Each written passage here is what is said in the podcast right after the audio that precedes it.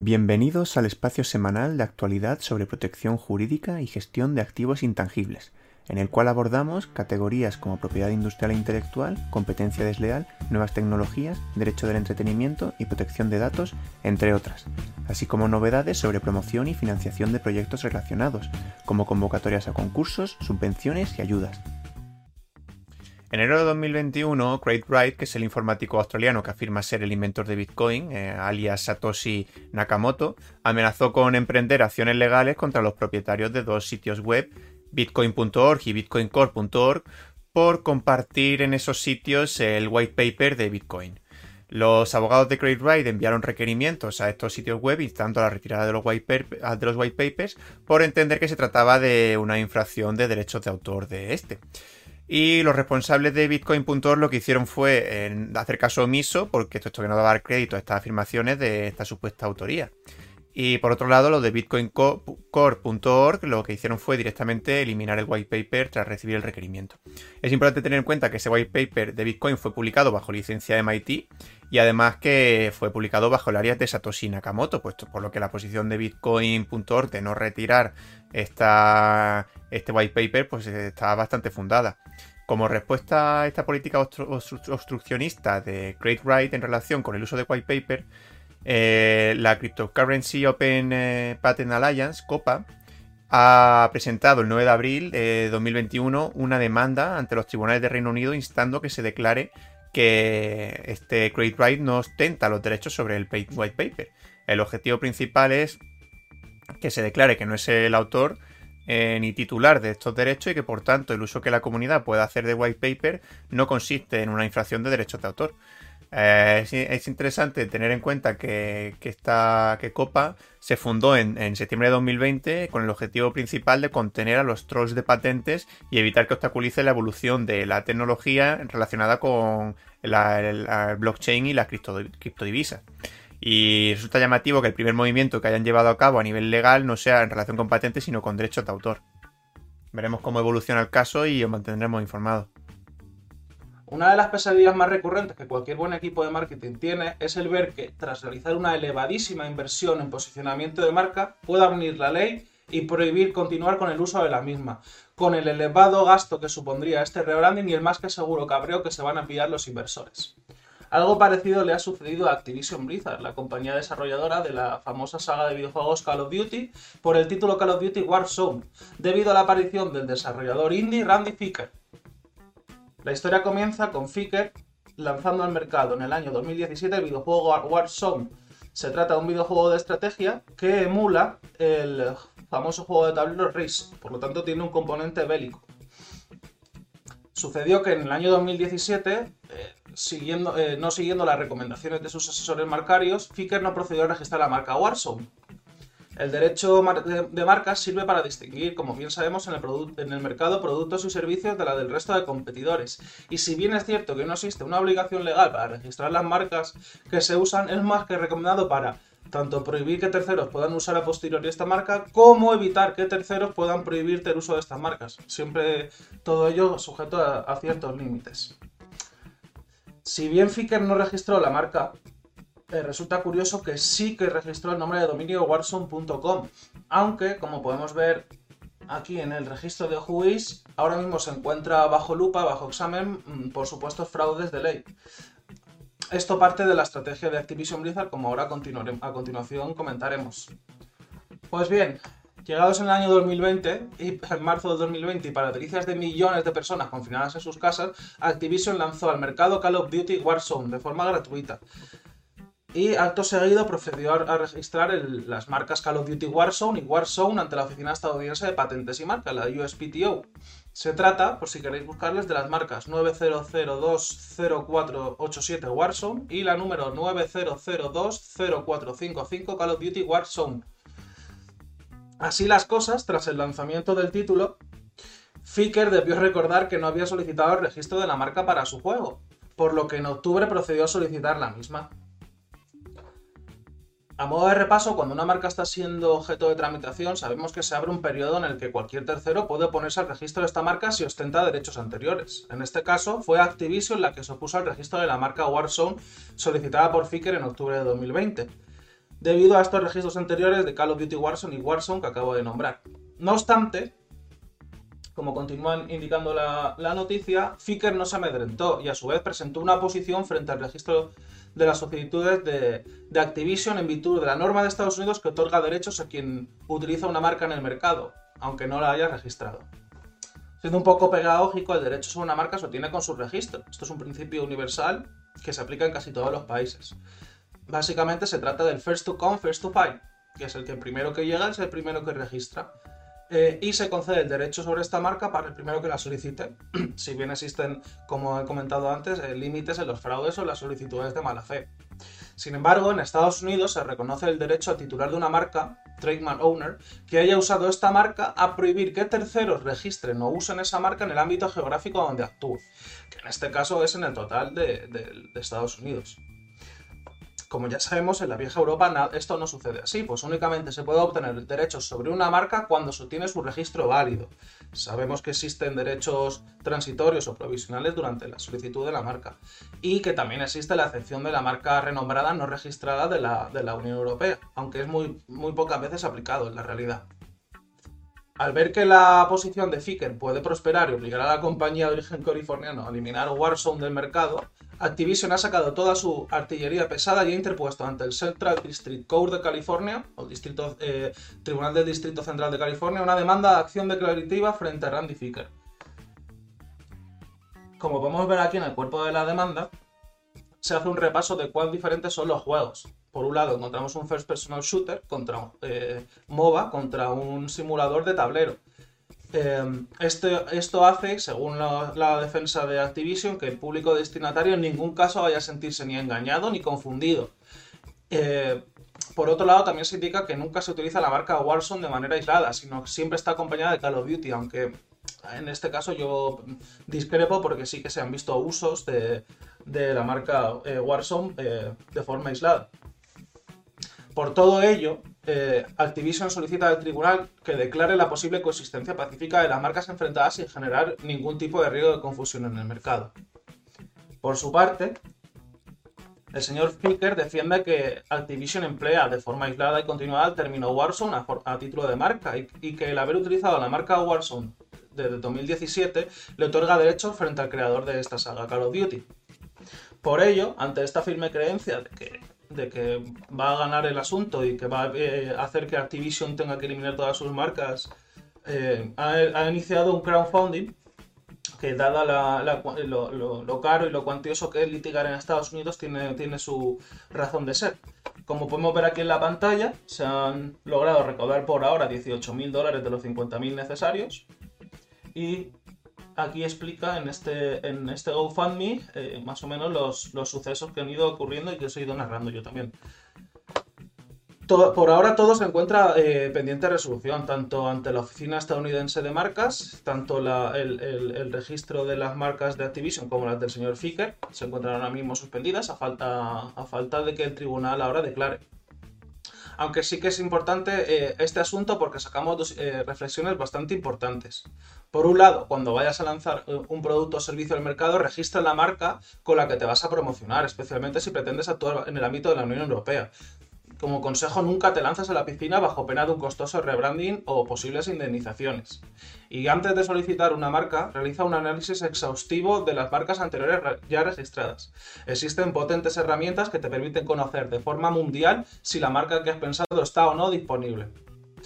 Por tanto, quedamos a la espera de las novedades respecto a este asunto, pero de darse el peor caso eh, posible, Activision debería realizar una importantísima inversión en el rebranding del juego tanto en el juego en sí, actos promocionales, documentación mercantil, todas las competiciones de esports a nivel mundial que existen. Sería un dolor, eh, genera dolor solo de pensarlo. Plex, para los que no lo conozcáis, es un programa que permite agrupar la reproducción de contenido multimedia en una interfaz muy similar a la de servicios de streaming como Netflix o HBO. Está ideada para que los usuarios vinculen su contenido que tienen en local o en servidores propios con Plex para convertirlo en un servicio de streaming personalizado. Eh, lo bueno es que esta aplicación está disponible también en todo tipo de dispositivos, PC, smartphone, incluso Smart TV. Y a su vez tiene un fuerte componente social que permite a los usuarios compartir sus bibliotecas. Eh, lo cual abre la puerta a la compartición de contenido infractor de derechos de propiedad intelectual. Por ejemplo, una persona puede volcar en un servidor privado cientos, miles de películas y series y compartir ese acceso a través de Plex de una manera casi tan sencilla como cuando a través de una red social eh, hace una solicitud de amistad. Por este motivo, Plex siempre ha estado en la diana de todas las críticas sobre las infracciones de propiedad intelectual, por considerarse que de manera indirecta, que estaban induciendo a que se cometieran infracciones, etc. Y aunque los usuarios pueden llevar a cabo infracciones ilícitas, o sea, actividades ilícitas en, Plex, lo cierto es que Plex per se no persigue un propósito ilícito. En 2019 ya se reveló que estaba en negociaciones con Warner Brothers para eh, ofrecer contenido de manera gratuita, ¿no? Parte de su catálogo de manera gratuita en Plex. También había cerrado acuerdos con determinados canales de televisión en directo para emitir en Plex. Y es que recordemos que Plex tiene una masa de 25 millones de usuarios. Y, es una masa crítica de potenciales consumidores a la cual mucha gente quiere llegar. Esta política hacia un modelo de negocio lícito ha dado un paso de gigante recientemente, puesto que en, el 14 de abril de 2021 eh, se anunció que Plex ha levantado una ronda de financiación de 50 millones de euros, de los cuales 15 van a ir destinados a, a la financiación de un proyecto que consistirá en, una, en, convertir a Plex en una ventana única para eh, consumir el contenido de televisión y de películas. El objetivo es abordar unos aspectos más frustrantes que, que ocurren hoy en día para los usuarios de Internet que consumen este tipo de contenido y es la fragmentación del contenido, precisamente por las exclusividades de cada una de las plataformas. ¿no? Eh, tiene en mente ofrecer al usuario una ventana única a la que ofrecerá todo el contenido multimedia, incluidos los servicios de suscripción en streaming, como puede ser Netflix, HBO, Prime Disney, etcétera. Y la finalidad es que todo se pueda buscar y reproducir desde un mismo sitio, sin tener que ir probando suerte de un sitio a otro. ¿no? Por el momento no se sabe nada sobre la posición de las plataformas de streaming al respecto, ni de cuál será el modelo de negociación que, persigue Plex con esto, ¿no? Si a lo mejor se va a llevar un porcentaje de las suscripciones que se reproduzcan ahí, o si se va, o si va a sacar una cuota que cubra todo, algo por el estilo, no sabemos. ¿no? Eh, una, uno de los puntos más controvertidos es que realmente, eh, o sea, de, las negociaciones, de los puntos de negociación más difíciles, ¿no? Que, va a ser, eh, no es el contenido en sí, puesto que seguramente a todas las plataformas les interese que su, contenido esté disponible cuanto en más sitios mejor, siempre que se esté pagando por él, ¿no? Sino el hecho de cómo se muestra ese contenido, ¿no? Porque las aplicaciones de, nativas de Netflix, HBO y tal están programadas para mostrar el contenido de una manera muy muy, muy, muy, muy pensada, ¿no? Eh, te muestran el contenido que ellos han producido primero que el que han producido terceros, terceros, te retienen más tiempo y tal, ¿no? Entonces, ¿ahora qué va a pasar si todo va a estar en la misma ventana? ¿Qué me vas a mostrar primero? ¿Las recomendaciones que me sugieres para una plata de HBO o las de Netflix? ¿O me vas a mostrar primero contenido de terceros de Netflix o contenido propietario original de Netflix? Entonces, este, esta probablemente sea la, cuestión más difícil de llevar eh, de negociar y bueno, pero veremos qué, pasa finalmente con esta complejísima integración del sistema eh, y si finalmente es exitosa, que yo creo que a todos los usuarios nos beneficiará, ¿no? Esta semana, medios como Vandal se hacían eco de la aprobación por parte del Ayuntamiento de Madrid del campus del videojuego, proyecto que servirá para promocionar y desarrollar la industria del videojuego español desde la capital. Como recoge el cuerpo de la noticia, se trata de un espacio de coworking donde se realizarán presentaciones de nuevos videojuegos, se prestarán servicios de asesoramiento a empresas y startups y se intentará atraer eh, inversor, así como se creará un estadio de esports para celebrar todas las competiciones. En palabras de la vicealcaldesa Begoña Villacís, al igual que Barcelona es un referente para el sector de la telefonía móvil gracias al Mobile World Congress, Madrid debe colocarse en el mapa de los estudios desarrolladores y aquellas personas que pretendan emprender en este sector. Si acudimos a las cifras del libro blanco de, desarrollo español del videojuego del año 2020, promovido por la Asociación de Desarrollo de Videojuegos Española y varios organismos públicos como ICEX o Games for Spain, si acudimos a la página 38, se indica en esta gráfica, en el mapa, que en la Comunidad de Madrid es la segunda comunidad autónoma eh, donde más estudios desarrolladores se albergan en España, con un total del 24,4%, que supone hasta el 33% de la facturación nacional. En cabeza se encuentra, como podemos ver aquí, Cataluña con el 27,3% de estudios totales de España. Recomiendo encarecidamente la lectura del libro blanco, ya que hace un repaso muy profundo y acertado de la situación económica y, cultural de la industria del videojuego, tanto en España como a nivel mundial, y cómo el COVID-19 ha podido afectar a su desarrollo. Que os adelanto que ha sido bastante positivo. ¿eh? Ha sido una de las pocas industrias que ha podido salvarse de, esta, situación, ya que pues, durante el confinamiento pues, hubo un boom de lo que son los videojuegos y el mundo streaming. Eh, ante este contexto, el ayuntamiento ha, promovido la restauración de una serie de pabellones que se encuentran en la Casa de Campo de Madrid dentro del programa operativo de implementación del campus del videojuego. Se espera, como bien recoge aquí la noticia, que en el mes de mayo que en el, mes de mayo se comiencen ya los primeros eh, trabajos con el primer clúster dentro del campus. Y lo que debo indicar es que esta noticia ha levantado cierto revuelo entre la comunidad del videojuego en España, dado que casualmente las mayores promesas y acercamientos de la clase política a la industria del videojuego suceden durante periodos electorales. Y si bien es cierto que las elecciones no son a la Comunidad de Madrid y no al Ayuntamiento, las, sospechas no son infundadas. Ya sucedió hace un par de años con las elecciones generales que políticos como por ejemplo Íñigo Errejón se acercó al sector de los esports madrileños realizando promesas de, inversión y de, posicionamiento dentro de la industria español que han quedado un poco en el olvido. Y es que sucede que cuando un ente público no está bien asesorado, se introduce en este sector metiendo la pata y al final acaba fastidiándola mal más de lo que originalmente estaba. Por ejemplo, en febrero de este año nos encontramos con que la Comunidad de Madrid lanzó una serie de, ayudas al desarrollo del videojuego y proyectos audiovisuales. Podía parecer una noticia fantástica que se comenzase a nivel regional ya a, promover y, a, invertir en este tipo de, sectores. Sin embargo, cuando fuimos a ver cuál era la, dotación económica, veíamos que se daba un, precio de, o sea, una beca máxima de 25.000 euros a, cada estudio de desarrollador. Entonces, te quedabas, eh, se quedaron un poco atónitos porque 25.000 euros no sirve ni para comenzar los primeros testes de desarrollo. Y por tanto, si esta creación del campus del videojuego de Madrid es una noticia que debemos celebrar, ya que cualquier acercamiento público al sector sirve para demostrar su importancia económica y, para, en cierta manera, promocionarlo hacia otros estamentos de la sociedad que, que, nos, que son ajenos al videojuego, un mal acercamiento, como en este caso de las convocatorias de Madrid, puede tener una consecuencia más negativa y es el, estancamiento del mismo. ¿no? Uno de los principales problemas que existe en la, en la, industria española es que se crean muchos estudios, hay desarrolladores muy buenos, pero por falta de inversión pública o muchas veces acaban en la quiebra y, la vida media de un estudio de desarrollo de videojuego no supera los 5 años nunca. Entonces, si esta creación del campus del videojuego de Madrid sirve para eh, atajar este tipo de problemas, bienvenido sea. Si no, vemos que es otra medida política en tiempos de campaña. Hoy os traemos un análisis de un report que se entrega anualmente al Senado de los Estados Unidos y que es realizado por la Agencia Norteamericana de Inteligencia. En este report se realiza una evaluación de las amenazas que pueden afectar a los Estados Unidos y creemos que por tanto a otros países como España también son aplicables. Este report fue librado el 9 de abril de 2021 y se analizan distintos tópicos de los cuales yo voy a analizar aquellos relacionados con la seguridad de la información, que son el de ciberamenazas y las nuevas tecnologías.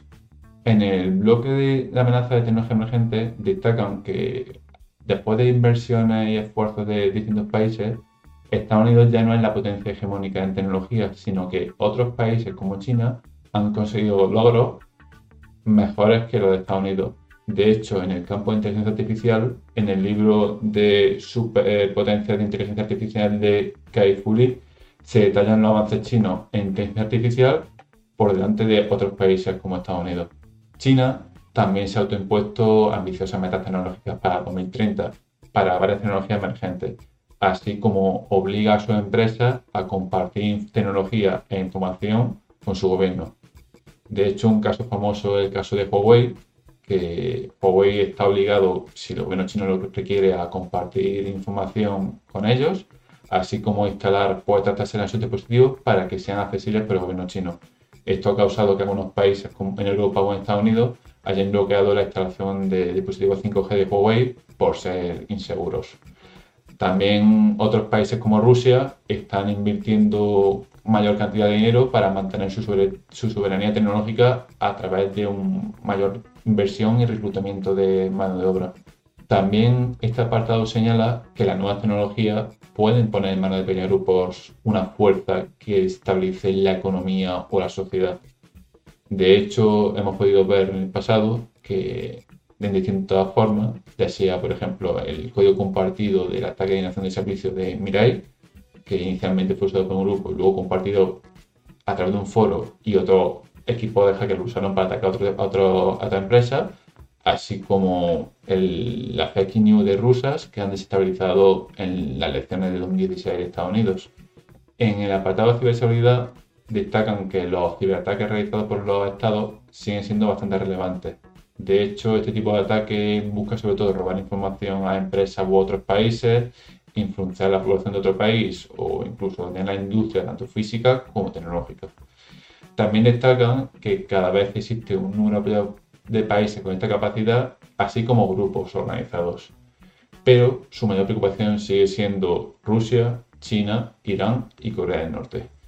Destacan más adelante también que existen grupos de hackers apoyados por estos estados que son usados para atacar empresas en otros países y conseguir divisas, criptomonedas o bloquear servicios concretos. Corea del Norte es el mejor ejemplo de ello, ya que se sospecha que grupos de hackers bajo su control han realizado ataques a empresas consiguiendo una cantidad monetaria aproximada de 1.300 millones de dólares. Otro punto que destacan es que la tecnología está siendo usada por los estados autoritarios y menos liberales para controlar cada vez más a sus ciudadanos, pareciéndose a la utopía del mundo de George Orwell de 1984. De hecho, en, Hong Kong hemos podido comprobar que a raíz de las revueltas realizadas recientemente, China ha impuesto medidas de censura y cierre de servicios online para evitar más revueltas. Por último, podemos ver que también destacan que las democracias están debatiendo cómo proteger la seguridad y derechos de los ciudadanos a través de la imposición de nuevas leyes, mientras que las grandes empresas tecnológicas pueden limitar estos derechos de manera unilateral. Este año recientemente hemos podido ver que Twitter ha censurado algunos de los posts del presidente Donald Trump y finalmente suspendió su cuenta limitando de forma unilateral el derecho a libertad de expresión amparado por la protección americana. Como conclusión, me gustaría compartir que nosotros nos encontramos en una posición de fuego cruzado entre países, grupos organizados, ciberdelincuentes o grandes empresas, donde cualquiera de las amenazas anteriormente detalladas pueden afectarnos desde interrumpir el servicio que estamos usando, robar nuestros activos o información, e incluso limitar nuestros derechos fundamentales. Nuestra mejor baza, por tanto, es protegernos de manera activa con mayores medidas de seguridad, como una contraseña más segura o, el uso de dispositivos más seguro, una mejor concienciación de la amenaza existente para anticiparse a que te sucedan, así como realizar una copia de seguridad sobre la información que consideren más sensible. Tras 10 años de trabajo, la International Law Association ha adoptado y publicado las Kyoto Guidelines on Intellectual Property and Private International Law. Aquí tenemos una noticia de IPCAT que se hace eco de esto y es que si bien su aprobación fue el 13 de diciembre de 2020, ha sido ahora eh, cuando la revista GPTech que tenemos aquí en, en pantalla ha publicado en su última edición las directrices. Estas directrices son el resultado de la cooperación internacional de un grupo de 36 académicos de 19 jurisdicciones eh, diferentes que han llevado a cabo durante 10 años, como hemos dicho. Las directrices son unos principios soft law sobre derechos, sobre aspectos de derecho internacional privado y propiedad intelectual y que persiguen servir como guía para la interpretación de la legislación nacional e internacional en la materia e incluso como fuente de inspiración para las modificaciones legislativas que se produzcan. El texto pues consta de 35 eh, artículos distribuidos en cuatro secciones que son las provisiones, las provisiones generales, cuestiones de jurisdicción, de ley aplicable y de reconocimiento y ejecución de sentencias. Eh, estas directrices destacan por proporcionar soluciones concretas a problemas importantes como pueden ser las infracciones multilaterales y la gestión colectiva transfronteriza de derechos de autor. Para facilitar la comprensión eh, de estas directrices se acompañan unos em, eh, comentarios del Comité de Propiedad Intelectual y Derecho Internacional Privado de la International Law Association, que es la que ha coordinado estos trabajos. Os dejamos los enlaces en la descripción. Se ha filtrado la propuesta del Reglamento Europeo sobre Inteligencia Artificial, que en principio sería publicado el 21 de abril de 2021.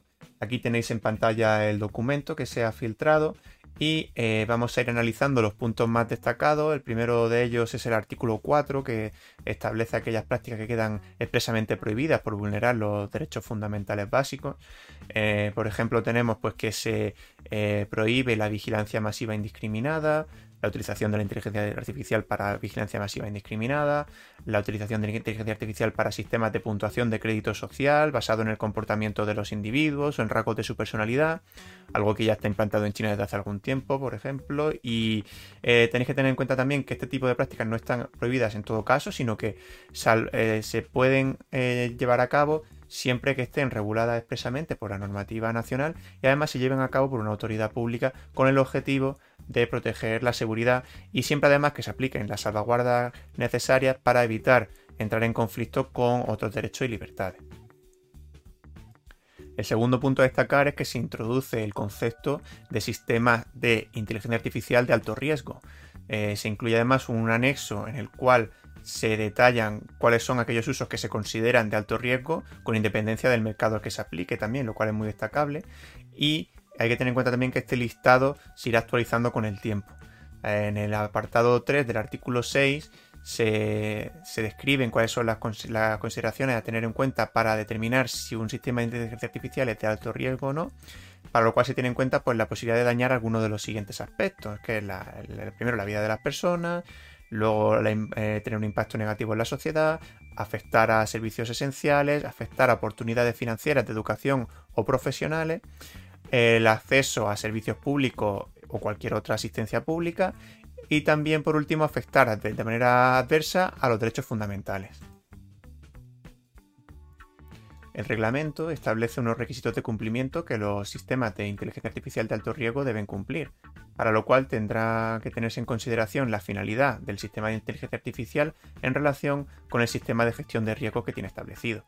Estas medidas de cumplimiento abarcan pues, la, obtención de los eh, modelos, de los datos para la generación de los modelos predictivos y su entrenamiento, también la en cuanto a la documentación y, el mantenimiento de registros, pues eh, en este caso pues, eh, se, establece la necesidad de que los sistemas estén diseñados de manera que quede registrado el ciclo de vida del procesamiento que se hace, de modo que pueda trazarse hacia atrás desde el output que se genera el sistema. Luego también incluye la transparencia del sistema en el sentido que los usuarios puedan entender cómo funciona la lógica que subyace en el procesamiento que hace la inteligencia artificial pues habrá que informar a los usuarios de la finalidad, por ejemplo, del nivel de fiabilidad que tiene el sistema de inteligencia artificial, de las circunstancias que pueden afectar a, esta, a este nivel de fiabilidad de la inteligencia artificial. Aquí en cuanto a la transparencia, también destacar que se regula específicamente el tema de los, de los deepfakes. Habrá que, que expresamente informar a los usuarios cuando se haga uso de esta tecnología. Y bueno, también otro requisito de cumplimiento es la necesidad de incluir una interfaz hombre-máquina que permita la supervisión humana de, la inteligencia artificial. Y por último, pues también en cuanto a cumplimiento, pues deberá cumplir pues, con los estándares de robustez y seguridad más altos de la industria. Los proveedores de sistemas de inteligencia artificial de alto riesgo deberán cumplir también con una serie de obligaciones expresamente incluidas en el reglamento. Esto comprende el planificar y aplicar una estrategia adecuada en relación con la gestión de los sistemas de inteligencia artificial, lo cual la verdad es que recuerda bastante a esa responsabilidad proactiva que recoge el Reglamento General de Protección de Datos, la verdad.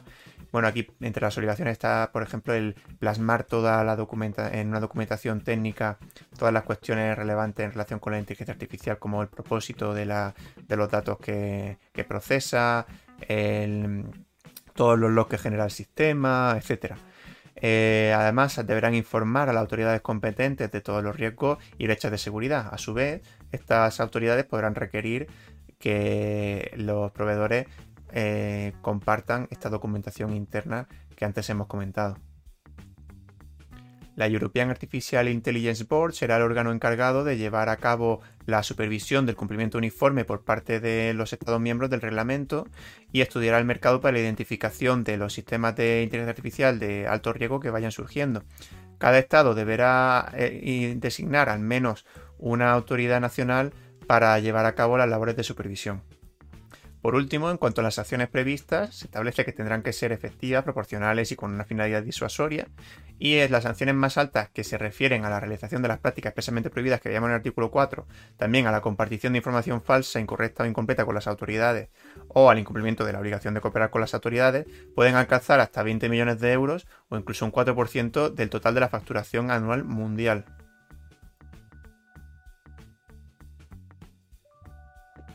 El Departamento de Mercantil de la Universidad de Alicante, en conjunto con el Magister Lucentinos, organizan los próximos 20 y 21 de abril las primeras jornadas internacionales de piratería digital. Se trata de unas jornadas que contarán con un amplio elenco de profesionales, tanto de, como aquí podemos ver, del Ilustre Colegio de Abogados de Alicante, de Motion Picture Association, EUIPO, Telefónica, Garrigues, de la Policía Nacional, eh, magistrados de la Audiencia Provincial, y, incluso un teniente fiscal del Tribunal Constitucional. Tal y como podemos ver aquí en el folleto, eh, para poder inscribirse se deberá realizar un pago a la siguiente cuenta bancaria, ya que si bien es cierto que es un seminario online, eh, no es gratuito. Y las cuotas de inscripción son una tarifa general de 140 euros, si estás colegiado o eres un profesorado universitario 80 euros, y para los estudiantes de la Universidad de Alicante de 30 euros. Podemos ver aquí estará compuesto por, por toda eh, la, gran mayoría de profesores que existen dentro del departamento mercantil. Y ya, si acudimos a lo que es el, folleto informativo, vemos que si bien transcurre durante dos días, se va a intentar hacer una introducción a la piratería digital, también he visto desde el ámbito de la Policía Nacional cómo se investiga esta piratería audiovisual, y, lo cierto es que hay bastantes profesionales, es, bastante recomendado y, nosotros estaremos allí, así que esperamos que también estéis vosotros por allí. La Oficina Europea de Patentes organiza los próximos 22 y 23 de abril un seminario cuyo nombre será Opposition Matters Reloaded. Este seminario o conferencia está enfocado a todos aquellos profesionales que quieren conocer de primera mano cómo funciona el procedimiento de examen y los procedimientos de búsquedas dentro de la oficina europea. Como aquí eh, indica, se tendrá la oportunidad de directamente de mano de los examinadores conocer en profundidad cómo serán los procedimientos de, oposición y cómo funcionan las prácticas dentro de la oficina. Eh, eh, desafortunadamente, como vemos, el, periodo de registro ya eh, venció el 12 de abril, costaba 100 euros y iba a ser completamente online. Y si bien es cierto que aún no podemos eh, hacer al mismo, habrá luego grabación de, la misma, se podrá acceder de forma posterior al contenido de la misma. Y como vemos aquí, para los próximos 10 y 11 de noviembre de 2021, que aunque queden varios meses, apuntar la fecha porque se volverá a hacer una nueva edición de esta conferencia online. Si repasamos un poquito el programa, vemos que mayoritariamente se encuentra, se trata de profesionales que trabajan para la Oficina de Patentes Europea y, se discutirán temas como los procedimientos orales por videoconferencia en los procedimientos de oposición, que desde mi punto de vista creo que nunca hemos visto, en menos en mi práctica, en un procedimiento parecido, procedimientos online, eh, orales. Y bueno, y algunos también em, tips o algunos eh, consejos de cómo trabajar con eh, los procedimientos orales, básicamente. Se trata en general de el primer día van a ser de cómo van a ser las vistas y procedimientos orales, al igual que en el segundo día, que también encontramos contenido muy parecido. Por tanto, esto parece que al final es poco promoción de la, por parte de la Oficina Europea de Patentes que intenta ahora que haya más procedimientos con vistas orales, que se puedan escuchar a las partes y asemejarse así más a, lo que son procedimientos judiciales eh, más típicos y, en cierta manera pues dar un, poco más armas a las partes para que defiendan sus posturas. Resulta bastante interesante, podéis acceder a la página de la EPO para obtener toda la información de esta, de esta conferencia online. El Consejo por IP, en colaboración con la INTA, nos trae con ocasión del Día Mundial de la Propiedad Intelectual, un webinar sobre cómo proteger tu negocio e incrementar su valor mediante las marcas y diseños. la ponencia tendrá lugar el 26 de abril, lunes, de 4 a 5 de la tarde, horario europeo. Y es una ponencia, como su nombre indica, en inglés. Se está dirigida a, pequeña y mediana empresa y por su propia duración y, orientación no tendrá una profundidad eh, que pueda interesar a especialistas en el sector, pero sí que puede interesar a, a counsel que tengan un carácter generalista o a pequeños propietarios de, medianas y pequeñas y medianas empresas, especialmente en el sector startup, por el peso que tiene la propiedad intelectual en este tipo de actividad. Pues bien, el, contenido que va a tratar es el qué es una marca, qué es un diseño, cuáles son las diferencias entre el copyright y, en su caso, o sea, decir, el, copyright y los derechos de patentes cuándo es necesario el registro de marcas o diseños y cómo se realiza el, registro, así como eh, la forma de utilizar adecuadamente la marca y el diseño para protegerse de los competidores, o en su caso del uso fraudulento de nuestros productos eh, por, por piratería, por ejemplo. Finalmente se da una opción de presentar preguntas a los ponentes para poder obtener información adicional. Los ponentes son el Kate O'Rourke, que es socio de, marcas de Melbourne Ellis, es un despacho especializado en propiedad intelectual, Sandra Sofía Rebecker, que también es socia de propiedad intelectual y codirectora de SKW Schwartz, y finalmente Masha Heidelberg, que es eh, socia junior de Müller Schufner espero haberlo pronunciado bien, and Partner, eh, que es abogada alemana. Como vemos, por tanto, los ponentes son bastante variados y espero que si atendéis disfrutéis de este webinar. Os dejamos el enlace para el registro debajo.